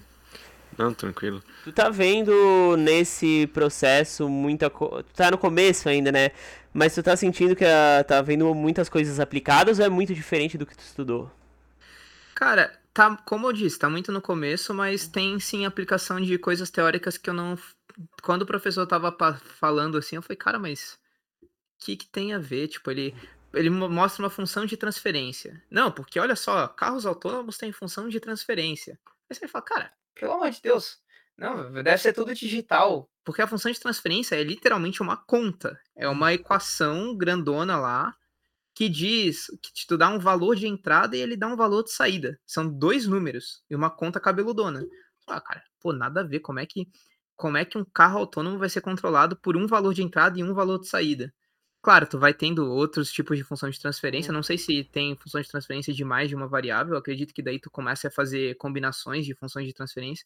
Mas aí, de repente, eu tô lá na bolsa e o cara, ó, a gente vai fazer aqui a função de transferência desse motor aqui para vocês saberem como funciona e explicando aqui como faz a aplicação. E aí o cara faz, tá ligado? Ele modela o motor, ele modela as todas as né, não idealidades ali, te mostra e você fala, caraca, velho, é verdade. Olha só, nunca pensei que fosse verdade.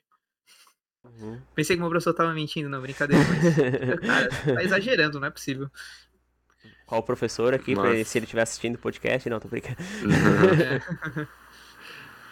É, e parece que envolve bastante matemática e engenharia eletrônica, né? Cara, É. das. Tá, pode. Desculpa te interromper. É, não, não, é, é porque a gente começou lá no início, tu falando que as disciplinas lá, é, vocês botavam a mão na massa, né? Faziam aquelas plaquinhas, conseguiam fazer o- os circuitos ali naquelas plaquinhas, né? É, e como é que a matemática casa com aquilo ali, tipo, Cara, tu tem. É que vai muito da área que o cara vai trabalhar. Então, assim. Ca- eu não sei o quanto que o cara que é programador usa de matemática avançada. Eu acho, acredito que pouco. Acredito que ele use muito mais lógica. O Uhum. cara que ele é. Existe a galera que é especializada em fazer projeto de placa. E aí, até onde eu sei. Tem, tem uma optativa de projeto de placa que eu não fiz, quero fazer ainda. É, na época, ou conflit- ti- quando eu queria muito fazer, eu não tinha os pré-requisitos, e aí eu continuei querendo fazer, mas começava a conflitar horário. Não é todo semestre que aparece as optativas, então. Não sei se na UFSC é assim também, mas, tipo, às vezes uma, uma Sim. optativa aparece agora e daí só daqui a um ano e meio. Sim, inclusive disciplina do mestrado eu tô apanhando por causa disso, mas continue. É. Aí.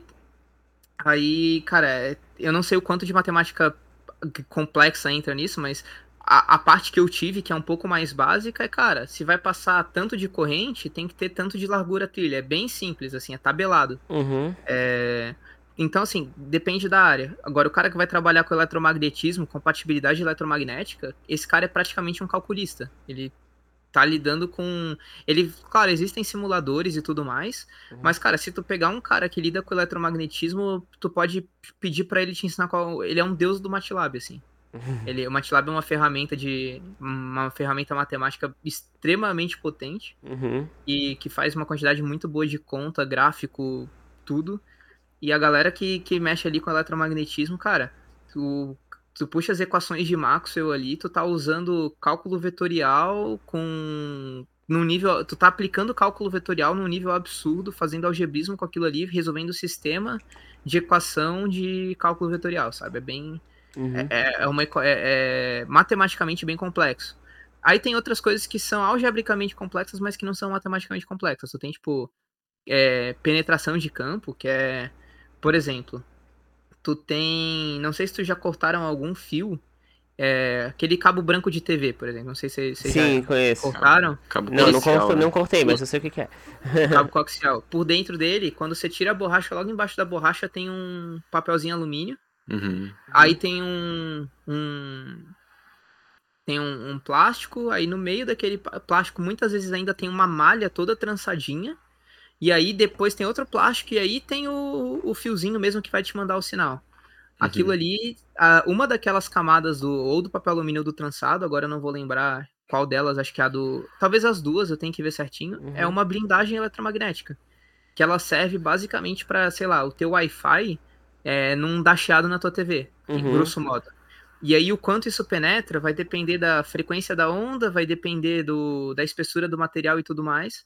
Só que é, parece assim uma equação de primeiro grau simples, mas, mas é algebricamente chato, sabe? É um negócio é. que dá, dá trabalhinho assim de tu, tu, fazer.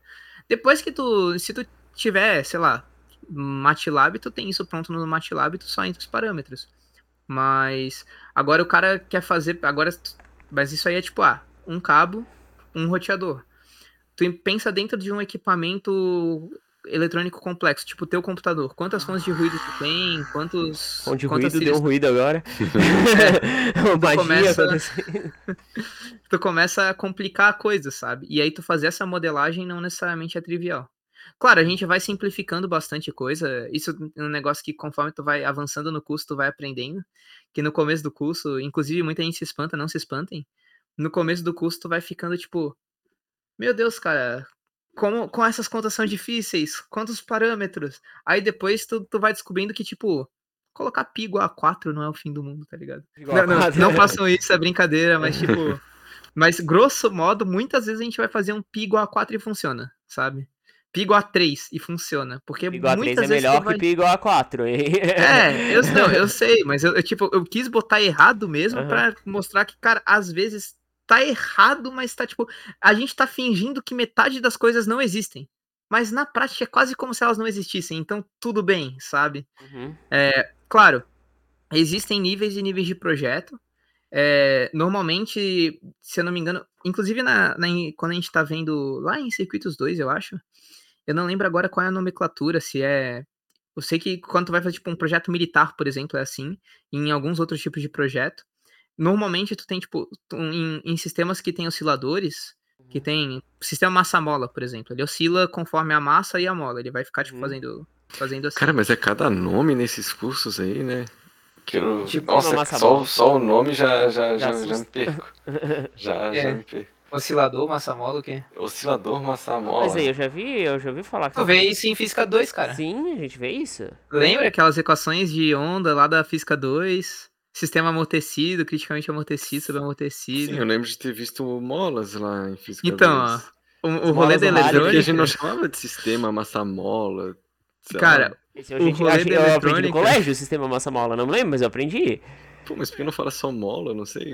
não, no, no colégio, no colégio tu aprende, tu aprende, tipo, puxando uma massa, apertando ou puxando uma mola. Uhum. Isso. Na faculdade isso. tu aprende essa mola oscilando. Tipo, tu isso. tem uma mola, um quadradinho, tu dá um tapa nele, ele vai ficar oscilando numa frequência que depende da massa e da mola. Isso. E aí ele vai. A, é e aí, tipo. Isso tu vê em física 2. Uhum. Aí em circuitos 3, tu vai ver que tem fatores de amortecimento. Então, tipo, a, a amplitude dessa onda vai variar de acordo com a- o teu amortecimento. Então, tipo, tu vai. Isso é um negócio da eletrônica, tá, cara? Assim, muitas coisas que as outras engenharias aprendem e pela disciplina ali nunca mais vê, a gente continua usando e aplicando e. Uhum. Então, se tu precisar de um cara para te ensinar, sei lá, cálculo vetorial, chama um cara que tá brincando com eletromagnetismo. Se você precisar de um cara para te ensinar EDO, chama um cara que tá brincando com circuitos. Então é, vai, pior tipo- que, tipo, pelo que eu me lembro de Física 3, Física 3 usava muito. Física 3 é eletro, elétrica e magnetismo, usava muito. É tipo, eu fazia junto com cálculo C. E cálculo C é cálculo vetorial e EDO. Isso. E tipo, tu, parecia que eu tinha que sair da aula de cálculo e via física via a mesma coisa. Então eu me lembro disso. Exatamente, exatamente. A física, a física 3 é a aplicação do cálculo vetorial com EDO, Uhum. e os circuitos é a aplicação da, da física 3 na elétrica, sabe? E. Então, tipo, tu, um negócio da eletrônica é que. Pro cara que não gosta de matemática, talvez não seja o melhor curso, não, assim. Talvez vai, vai fazer uma engenharia da computação, vai fazer um, alguma outra coisa, que a, a eletrônica ali é matematicamente bem complexa. E tu falou que é matematicamente bem complexa. Também a gente sabe que engenharia eletrônica é um curso que é difícil, assim. Co- É. Como é que é mais ou menos o, o, o- quantidade de pessoas que entra e quantidade de pessoas que saem, assim? É uma, é uma Cara, não pra assustar ninguém, tá? Mas é bom. Ah, É que isso vai variar, claro, de instituto, de, de instituição para instituição, de, de turma para turma. Tem turmas que na- lá na- no começo da faculdade as turmas não estavam vingando, cara. É, eu lá, lá, tipo as turmas mais antigas da minha faculdade, da primeira turma se formaram dois. Da primeira turma. Nossa senhora.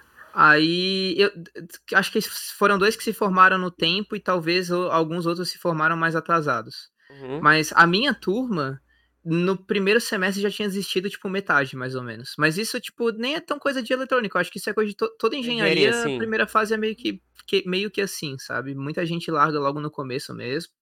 Pelo susto ali, sei lá, do cálculo A, não sei. E. Mas aí, cara, a minha turma, ela. Primeira fase desistiu metade, aí ficou um tempinho ali com uns 10 alunos. E aí foi se dissolvendo alguns, eu acho que dois se formaram. é, tem mais uns dois, três ali fazendo, e o resto da turma eu acho que largou, cara. Tem. Uhum. Não, não, acho que eu acho que não, acho que vingou um pouquinho mais. Acho que vingou um pouquinho mais. É, mas um pouquinho Dá pra ver. Mas considera isso pela dificuldade do curso em específico ou por causa que é engenharia mesmo? Cara, assim. Ou a pandemia ó, também, né? Tem isso. É, não, eu tô desconsiderando a pandemia, tá, Aham. cara? Que mesmo antes da pandemia, eu conheço bastante turma ali de antes da pandemia também. É, eu conheço mais pessoal, eu conheço mais o pessoal de turmas anteriores e posteriores que o pessoal da minha própria turma, sabe? O pessoal da minha própria turma eu não tenho muito contato. Eu tenho muito contato com o pessoal de duas turmas antes e eu tenho um contato até que bom com o pessoal de umas três, quatro turmas depois. Mas o pessoal da minha turma mesmo eu tenho pouco Sim. contato. Mas, cara, eu, eu acho que na, foi só, tipo, algo, teve algum espaço de tempo ali que eu não sei se era por questões do curso ou questões da turma. É, não tava, a galera não tava vingando tanto. Não sei exatamente se mudou alguma coisa, o que mudou, mas parece que eu sinto que começou a progredir mais. O, na, tinha uma época ali que você chegava numa turma de. Você chegava numa turma de disciplina. Chega, cara, eu cheguei a fazer disciplina com eu e mais dois.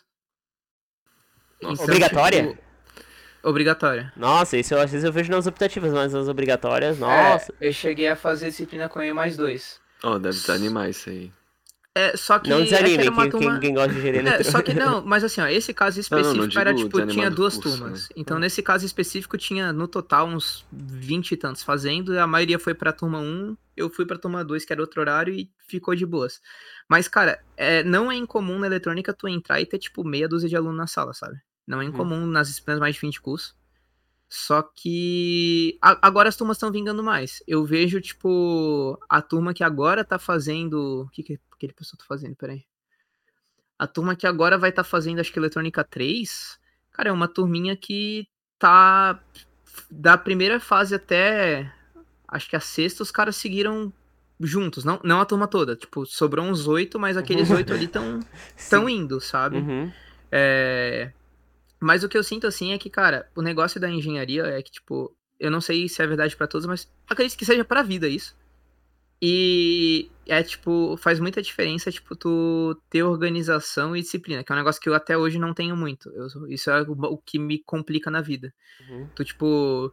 Porque no fim das contas, a gente tem muito essa tendência, acho que é um negócio humano, eu não estou falando por mim, de deixar e tipo, ah, tem um mês para fazer, tenho dois uhum. meses para fazer, e tu vai deixando, vai deixando, vai deixando e vai fazer tipo tudo três dias antes. No colégio funciona. No colégio, cara, o problema, um problema muito grande, por exemplo. É, e eu não sei se o pessoal de tipo colégio vai ver isso, mas se o pessoal de colégio vê isso, pô, não é porque tu tá tirando oito que tá de boas e não estuda. Cara, mesmo tu tirando oito estuda, porque tu tem que aprender a estudar, sabe? Uhum. Porque tu tem que criar esse hábito. Porque no colégio, eu sei lá, eu tirava 7, 8, 9 e ia e não estudava e eu só ia para pro colégio, chegava em casa, jogava videogame e tava tudo certo. Uhum. Aí você chega na faculdade e isso não funciona. E aí tu tem que aprender, tipo, depois de velho, a estudar e a fazer as coisas e a ter horário e as disciplinas e tudo. Então, o que pega ali, eu acho que, que nas engenharias e na eletrônica também em específico é o cara chegar do colégio sem ter muito esse hábito, tanto que o pessoal que, é, se bem que tem o pessoal que tinha hábito de estudar, o pessoal que fez cursinho e tudo, e mesmo assim o pessoal às vezes passa uns perrengues, sabe? Uhum. Mas, cara, eu não sei agora. Eu não sei te responder por que que a galera, por que que a galera fica tão para trás assim, tipo. Uhum. Tem o, o impacto inicial, o impacto inicial manda muita gente embora, mas talvez a cargo é que eu acho que eu sei, cara. Eu acho que eu sei. Eu, vou, eu, eu, eu saquei aqui. Desvendando o mistério do curso. Desvendando o mistério. É, é, exato. Cara, acontece o seguinte. Tem disciplinas que tu tem que estudar uma quantidade de horas absurda em casa para ir bem. E tu não tem noção a quantidade de horas antes de tu tá, pegar elas. Então, tipo, pô, por exemplo, primeira fase, tu vai fazer, sei lá, calcular. Calcular uma hora de aula, uma hora em casa, tá, tá show. Tá mais do que show, eu acho. Nossa, então tu vai estudar. Oi? Sério? Depende um pouco da base do colégio, é. né? É. Mas, tipo. Se o cara não tem base nenhuma, vai ser é, acho complicado. Que é... Só que, tipo, é, eu fazer as listas só, eu não me lembro direito. Exato, o professor vai te passar uma lista com 200 exercícios, você vai lá, você chega em casa, faz os exercícios correspondentes à aula, você vai gastar uma hora, uma hora e meia, uhum. talvez, depois de cada aula e tá, tá, tá lindo. Sim. Ou você faz que nem eu, pega a lista de um colega que resolveu uma semana antes. E aí tu pega, tenta resolver, quando você não consegue, você olha o que o colega fez, aí você tipo fica lá, você fica meia hora uhum. entendendo o que, que ele fez. Aí você, ah tá, ele fez isso, aí beleza, aí você vai lá e continua a tua lista. Mas no fim das contas, tu tipo, consegue, vai, com duas horas em casa, duas horas de aula, que é uma, uhum. um para um, sabe? Tu, tipo, teve dois créditos, tu chega em casa, duas horinhas tu vai fazer uhum. ali de uhum. lista, beleza. Começa a chegar, tu tem umas aulas que começa a ficar numa proporção muito enorme, isso, sabe? Começa a chegar a disciplina que tu tem, tipo, é, tu tem três créditos, tu tem três horas de aula na semana, aí tu vai estudar, estudar, tipo, não fazer lista, estudar mais umas três horas em casa, e aí tu vai fazer trabalho e vai mais umas seis horas para fazer esse trabalho. Sim. Então começa a ter umas disciplinas que fica desproporcional isso. E aí o cara que pega sete disciplinas, oito por, por semestre, faz isso, faz não sei o que, faz não sei o que, ele não. Ele, ele se estoura.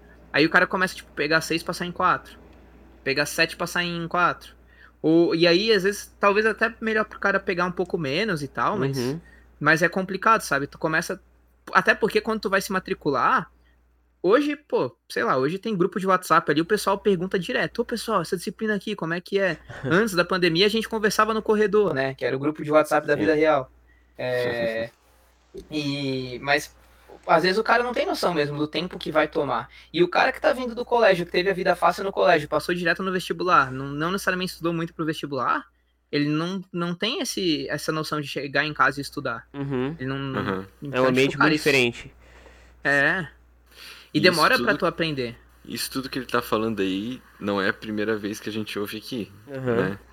Já em outros vídeos também falaram sobre isso. Claro que não engenharia eletrônica, mas engenharia elétrica, que é bem semelhante, essa questão aí que tu tá falando.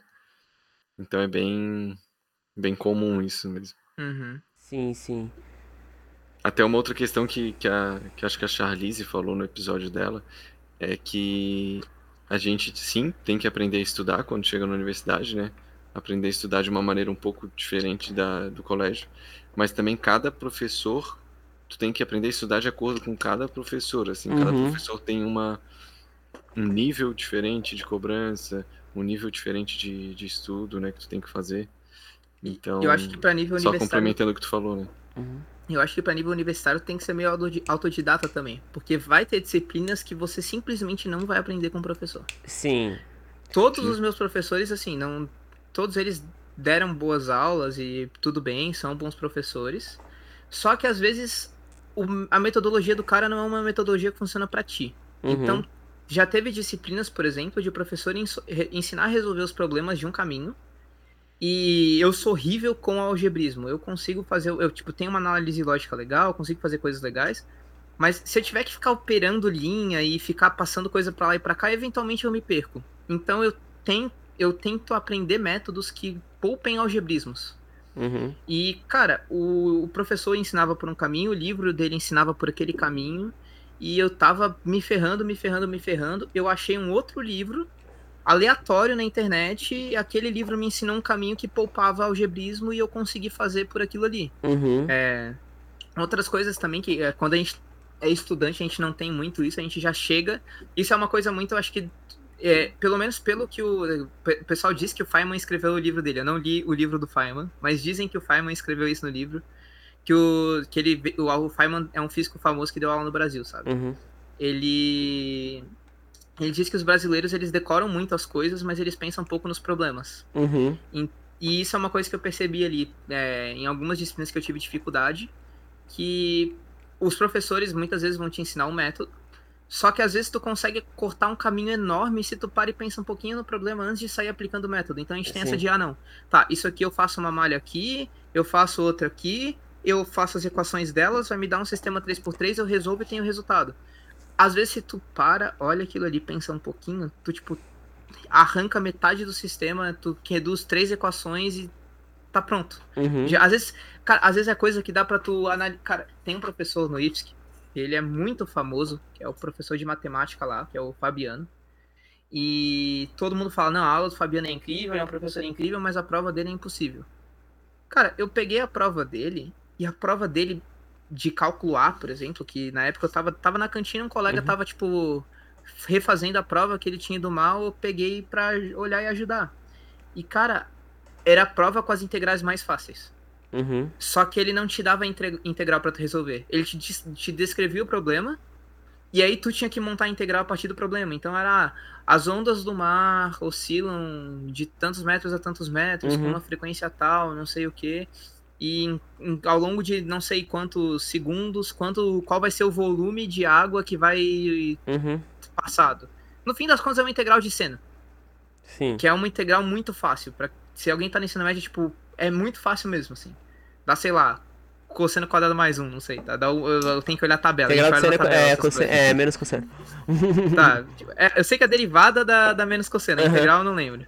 Mas, cara, é muito fácil. Sim. E, e, e, tipo, só que o cara tem que parar e pensar um pouquinho no problema, sabe? Essas coisas se aplicam também.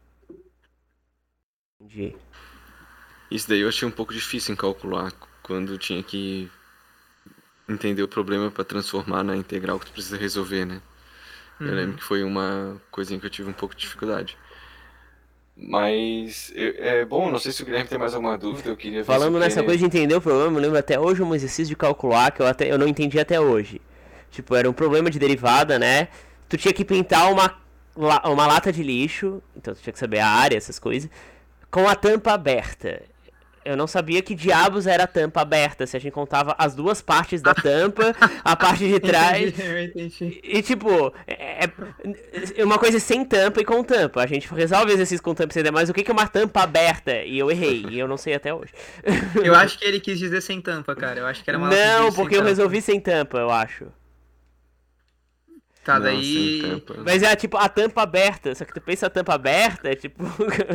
eu não- Será que ele quis dizer então? Não, pera. Ah, sei lá, cara. Talvez ele queria. Eu não sei. Ele quer calcular a tinta de dentro, de fora. É, da isso parte que- de eu dentro não da sei. tampa, da parte de fora da tampa. Eu sei que foi a questão que eu errei naquela prova.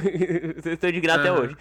É, não, mas eu acho que eu não tenho mais nenhuma pergunta em específico. Eu acho que o Kenner esclareceu bastante alguns pontos, contou a, tra- a Uhum. trajetória dele.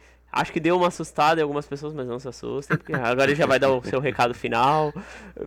tentando. É, não, antes do recado final, eu ia perguntar se ele tem algum plano pro futuro aí, qual que é os objetivos dele no Ai, curso, pô. ou quando acabar o curso, ou até mesmo se já, já tá pensando no TCC, se tem alguma ideia. Cara, eu não sei. TCC talvez. A prática na eletrônica ali é o cara meio que. O TCC do cara ser o que ele fez no estágio, sabe? Uhum. Se ele desenvolve Uhum. alguma coisa no estágio, o TCC do cara é o projeto que ele fez no estágio.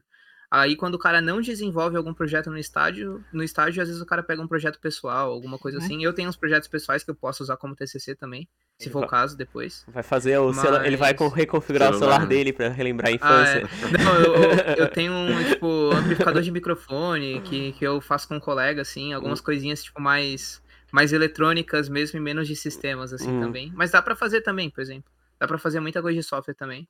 Uhum. Mas, cara, eu não sei, assim, eu quero continuar, terminar, cumprir o meu período da bolsa, depois ver se eu consigo, consigo começar a entrar, sei lá, pegar um estágio na área, e ser efetivado, e pegando alguma coisa assim. Uhum. Mas, cara, assim, é, eu tô estudando para transicionar pro lado da programação, que é o que eu tô vendo que tem uma empregabilidade melhor, é o que tem. O pessoal tá sendo mais bem remunerado e tal. É, e aí é um, e é um negócio que também o cara consegue fazer remoto muitas vezes, com, com muita facilidade, é legal. Sim. E então, por enquanto, eu acho que a minha ideia é estudar para transicionar para esse lado da, da programação enquanto eu vou fazendo as outras coisas, sabe? Uhum. Continuar seguindo o fluxo, mas tentando puxar um pouquinho para cá, que é o que eu tô vendo alguns colegas fazendo bem, sabe? Uhum. Faz Sim. sentido. Não, bacana, então. É, ali sobre a tua bolsa, eu acredito que realmente vai, vai abrir mais portas quando tu for procurar um estágio, né? Já é um, um- algo a mais no currículo que tu não tinha esse ano quando tu foi Uhum. procurar. Uhum. E aí um passo de cada vez vai, vai melhorando cada vez mais, né? Uhum. E então o- no final a gente sempre pede pro convidado falar assim para quem estiver pensando em entrar nesse curso ou para quem acabou de entrar no curso, né? Quais são assim os conselhos, né, que tu quer dar para essas pessoas? Qual é o legado aí que tu deixa para eles? E também se quiser repetir alguma coisa que tu já falou no Uhum. ao longo do vídeo também pode repetir, não tem problema. Porque tu deu algumas dicas já, né, ao É, longo já- do, do já. vídeo, né? Mas se quiser repetir, pode repetir também. É, sim, esse agora é o teu momento, assim. Antes, não que Uhum. antes não fosse, mas agora é o teu momento. Deu o seu recado para quem está pensando em fazer engenharia eletrônica e acabou de entrar no curso. É, cara, assim, é difícil, não é fácil como qualquer. Acho que eu não sei. Eu sei que qualquer engenharia não é tão fácil. Eu não sei se tem faculdades fáceis. Não, não se sintam menosprezadas faculdades que talvez sejam fáceis, não sei se tem, enfim. Mas. Cara, assim, é, é, é difícil porque a transição de ensino médio pra faculdade é, é meio do nada, assim, vira uma chave.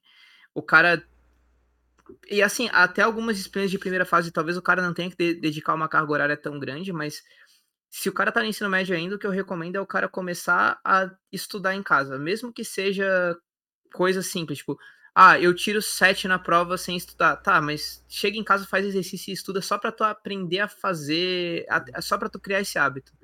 E uma coisa que, e, tipo, alguns desses conselhos nem eu sigo, eu tô dando pra mim mesmo, sabe? Tô dando pra ver se eu escuto e eu sigo. De tu ter, cara, é, o, o que mais me atrapalhou até hoje na faculdade, eu estaria mais pra frente na faculdade se eu tivesse isso, é ter horários fixos pra fazer as coisas. Não é fazer quando dá tempo, é Uhum. ter o horário de fazer aquilo.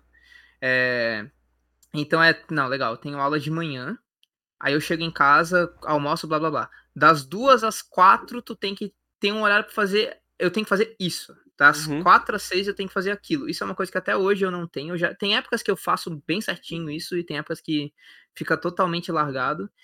E é muito importante, cara, porque tu tendo isso, tu vai fazendo tudo aos pouquinhos e tu vai conseguindo e tu não sente. Então, pô, minha namorada me ajudou muito com organização, assim, ela montava, ela tipo, pô, é, não, vamos fazer um quadrinho aqui com os teus horários, vamos anotar aqui as coisas que você tem.